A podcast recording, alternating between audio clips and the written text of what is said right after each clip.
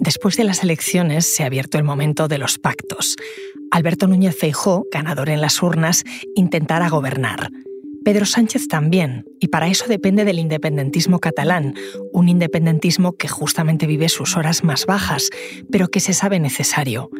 Las cuentas a la izquierda le saldrían con una abstención de Junts per Catalunya, que siempre ha condicionado cualquier apoyo a que el gobierno nacional le deje celebrar un referéndum sobre la independencia. Soy Ana Fuentes. Hoy en el país, ¿de dónde viene Junts y a dónde va?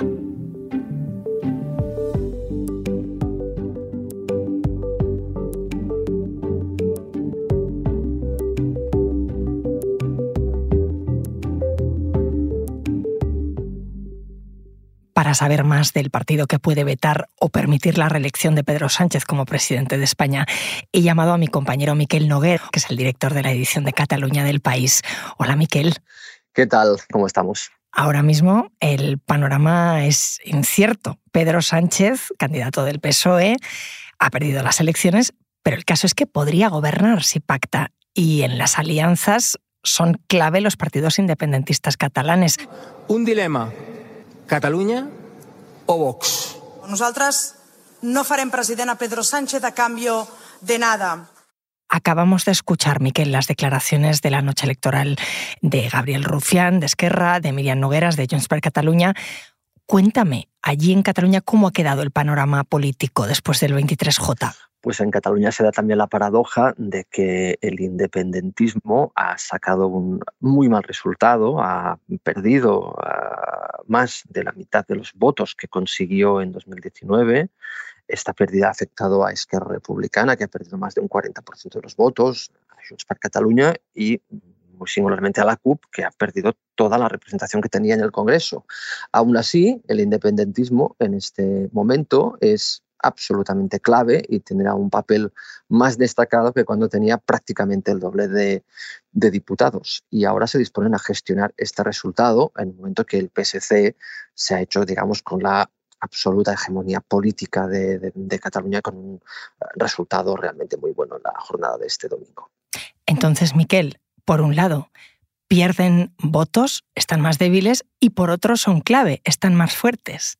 Exactamente, están fuertes porque al menos ellos consideran que están en disposición de pedir cosas importantes, de pedir cosas que para el PSOE pues, ah, pueden ser, digamos, duras de poder conceder, porque afectan a la base del programa político del PSOE. En Cataluña, al final, el movimiento independentista ha tenido malos resultados, como decías, porque ponen el referéndum de independencia como condición. A ver, el, independentismo ha tenido un mal resultado por dos razones, sobre todo. Ah, la primera es porque mm, han pasado 10 años inflando un globo, según el cual, con un relato que decía pues, que la independencia era algo que ah, teníamos aquí, a la vuelta de la esquina, que era algo posible. Ha pasado el tiempo, esto no ha pasado y por lo tanto ah, las bases independentistas de alguna forma se sienten eh, en parte engañadas por sus propios partidos. Al mismo tiempo, estos partidos han entrado en una batalla absolutamente cainita, que tras un discurso de una falsa unidad de acción, pues se han estado haciendo zancadillas de forma permanente y eso también ha desmovilizado muchísimo a sus, a sus bases. Hasta el punto pues, que en este momento no se visualiza el referéndum como algo factible a corto o medio plazo. Y esto es lo que de alguna forma pues, pretenden intentar revivir en la negociación para esta investidura, ver si hay algún tipo de margen para volver a poner el referéndum encima de la mesa. Y esto es lo complicado de esta negociación. Hace 10 años prometieron independencia y yo justo quería ir contigo al origen. La política catalana de la última década ha sido un baile de siglas, partidos, eh, CIU, Unió, Convergencia Democrática de Cataluña, PDeCAT, Junts pel Sí, Junts per Catalunya. Eh, explícame, ¿el Junts actual quiénes son y de dónde vienen? Junts actual es una amalgama de políticos y de sensibilidades. en buena medida viene de la antigua Convergencia Democrática, que era el socio mayoritario de Convergencia y Unió. Es un partido que cayó, digamos, víctima de los escándalos de, corrupción que afectaron el famoso 3% de las comisiones por obra pública que se cobraban y que todavía siguen pendientes de investigación judicial. Pero a, la gente que salió de Convergencia Democrática para fundar Junts se le sumó a personas vinculadas al activismo independentista que estaban fuera de los partidos y estos son, digamos, los que han llevado las riendas de la política catalana de Junts per Catalunya estos últimos años. Y de aquí, pues que a veces Junts per Catalunya actúe de forma que no reconoces a lo que significaba Convergencia Democrática de históricamente. Ah, es un partido, digamos, con una vocación más activista que una vocación institucional y eso también le ha jugado algunas malas pasadas en forma de pérdida de poder institucional o de algunos giros que han costado mucho de, de explicar. ¿Qué buscaba esa coalición y quién estaba dentro? Pues la coalición buscaba sobre todo estar, organizar y celebrar el referéndum de, de independencia, que finalmente se celebró Ah, con la oposición del Tribunal Constitucional en ah, octubre de 2017 y de alguna forma pues Junts se edifica, el edificio de Junts per Catalunya se edifica sobre las cenizas de ese referéndum fallido de octubre de 2017. Aquello, recordemos, acaba con ah, Puigdemont y otros de sus consejeros en la Generalitat huidos a Bélgica y desde entonces Junts per Catalunya és Puigdemont. Que la millor manera per defensar les conquestes assolides fins avui desde Waterloo, llevando las riendas del movimiento uh, después convertido en partido político.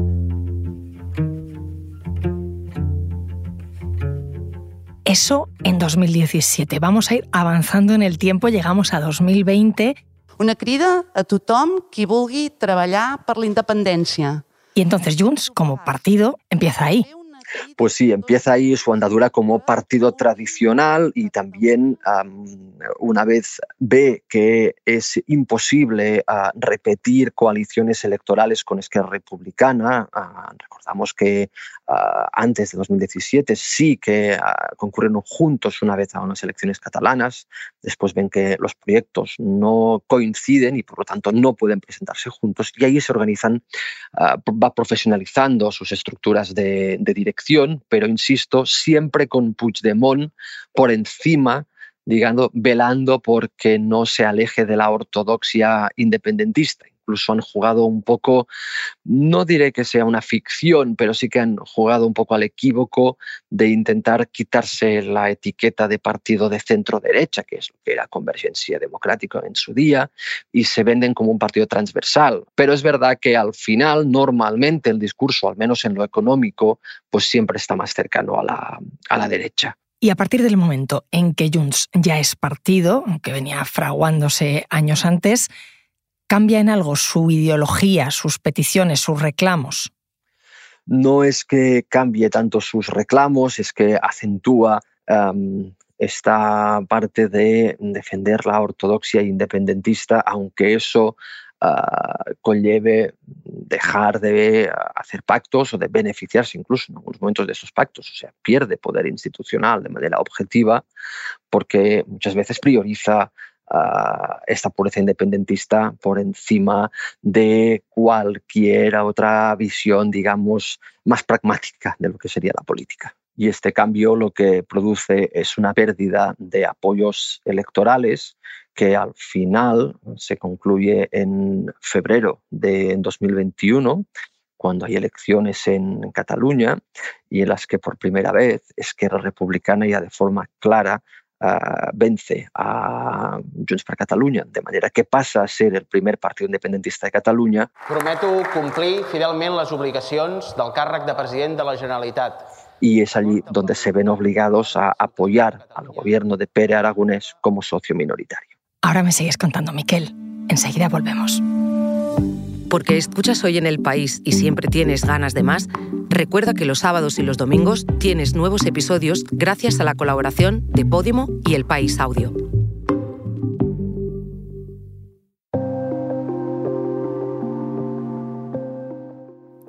Pero Miquel, eh, la gente que está hoy en Junts es la misma que estaba en CIU. En parte sí, uh, en Junts hay personas que venían sobre todo de la órbita de Convergencia Democrática, que era el partido mayoritario dentro de la formación, el propio Carles Puigdemont estaba en Convergencia Democrática, el propio Jordi Turull, que es el secretario general del partido, también viene de Convergencia Democrática, pero después hay personas que aparecieron ahí, que venían del mundo más del activismo independentista, es el caso de Laura Borràs, es el caso del que fue presidente de la Generalitat, Quim Torra, que también venía de esa órbita más, uh, más uh, activista, no tanto de, la, de los partidos políticos, y con toda esta amalgama se ha ido transformando este espacio político. Entonces, de lo que fue CIU, solo queda Junts hoy. Y pensando en pactos, en alianzas, CIU sí que estaba dispuesto a ellas. Pero ¿qué hay de Junts? Junts se ha caracterizado por ser un movimiento político que ha priorizado el mantenimiento de la pureza independentista y esa pureza independentista ha pasado por encima de cualquier intento pactista con un gobierno central. Ellos consideran y han considerado que cualquier pacto con un gobierno central eh, les obligaría, digamos, a descafeinar sus valores independentistas y han dejado de colaborar con el gobierno y de llegar a acuerdos.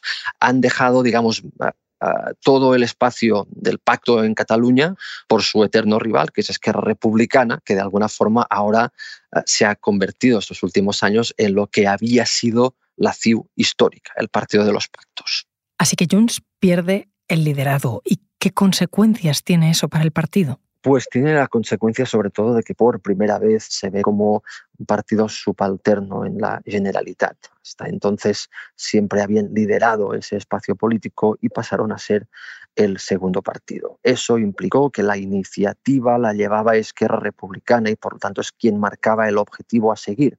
Y es cuando, recordemos, que el gobierno de Per Aragonés apuesta por abrir una mesa de diálogo con el gobierno central para resolver por la vía pactada el conflicto político en Cataluña y cuando de alguna manera ah, Junts pues, tiene que a regañadientes seguir desde una segunda línea las políticas que lidera Pere Aragonès. He decidit cessar el senyor Jordi Puigneró i Ferrer com a vicepresident del govern y pronto ahora un año, finales de septiembre de 2022, Junts per Catalunya decide abandonar el gobierno catalán, que compartía casi el 50% con Esquerra Republicana. És un pas que em dol, però del tot necessari. Y decide pasar a la oposición, con lo que Esquerra Republicana se queda gobernando en solitario la Generalitat y Junts per Catalunya decide replegarse a los cuarteles de invierno para allí reconstruir su mensaje y su discurso y reconvertirse o acentuar su voz como único portavoz de la ortodoxia independentista. Me he quedado pensando en eso que me decías al principio, Miquel, de que Carles Puigdemont es Junts, de que era algo así como un líder espiritual del partido. Suena muy personalista. Hay más líderes ¿no? en la actualidad en Junts. Efectivamente, Junts per Catalunya es un partido extremadamente personalista. La figura de Puigdemont es clave para la toma de cualquier decisión de calado. Los uh, dirigentes de, de Junts toman decisiones del día a día, pero cuando se trata de tomar alguna decisión estratégica, pues siempre esperan el tuit el mensaje de Carlos Puigdemont para saber si van bien orientados o no. Hay otros dirigentes, en el caso de la presidenta del partido, Laura Borràs, que también tiene una visión muy personalista de, la política y a menudo bastante alineada con lo que piensa Carles uh, Puigdemont, pero en cualquier caso la voz uh, que todo el mundo escucha y que nadie se atreve a contradecir es la de Carles Puigdemont. Con todo esto que me has contado de la historia de Junts, ¿a partir de ahora qué? ¿Cuál va a ser su papel? Pues Junts per Catalunya se ha encontrado de la noche a la mañana en el medio del escenario político uh, nacional. Uh, de su voto puede depender o va a depender uh, la investidura de Pedro Sánchez. Pasarán muchas cosas, ya ha pasado, por ejemplo, con la petición de la Fiscalía del Tribunal Supremo de detener a, a, Puigdemont con una orden internacional de detención. Uh, se ha detenido también a la exconsejera Clara Ponsatí, también eurodiputada en el Parlamento Europeo. Además, estos primeros días o en estos primeros compases de la negociación, uh, Junts jugará a que no le importa la gobernabilidad de España, sino que solo le importa el futuro de Cataluña y si es uh, posible pues encontrar alguna vía para celebrar un referéndum o para lograr lo que ellos llaman la amnistía de los represaliados por el procés, que son estas personas que tienen uh, cuentas pendientes con la justicia española. Seguramente volverán a aparecer las dos almas del partido, la de Junts más activista, de Puigdemont, de Borràs, pero también la más pragmática que encarna Jordi Turull y muchos de los alcaldes de la formación. Y no sería de extrañar que al final esto acabe con algún tipo de consulta interna uh, sobre qué hay que hacer y además aparecerán ah, aspectos que no estarán directamente en el debate, pero que están flotando en el ambiente y, por ejemplo, afectan a la presidenta del partido, Laura Borràs. Aquesta sentència ni és ferma ni és justa. Recordemos su condena por corrupción y que mm, está pendiente de un indulto que el propio tribunal que la ha condenado ha solicitado. Entonces, este indulto depende del gobierno y es evidente que si este indulto llega, será con un gobierno de Pedro Sánchez y no con un gobierno del Partido Popular y Vox. Miquel, gracias. Gracias a ti. Este episodio lo ha realizado Elsa Cabria. El diseño de sonido es de Nacho Taboada, la edición es de Ana Rivera y la dirección de Silvia Cruz La Peña. Yo soy Ana Fuentes y esto ha sido Hoy en el País. Mañana volvemos con más historias. Gracias por escuchar.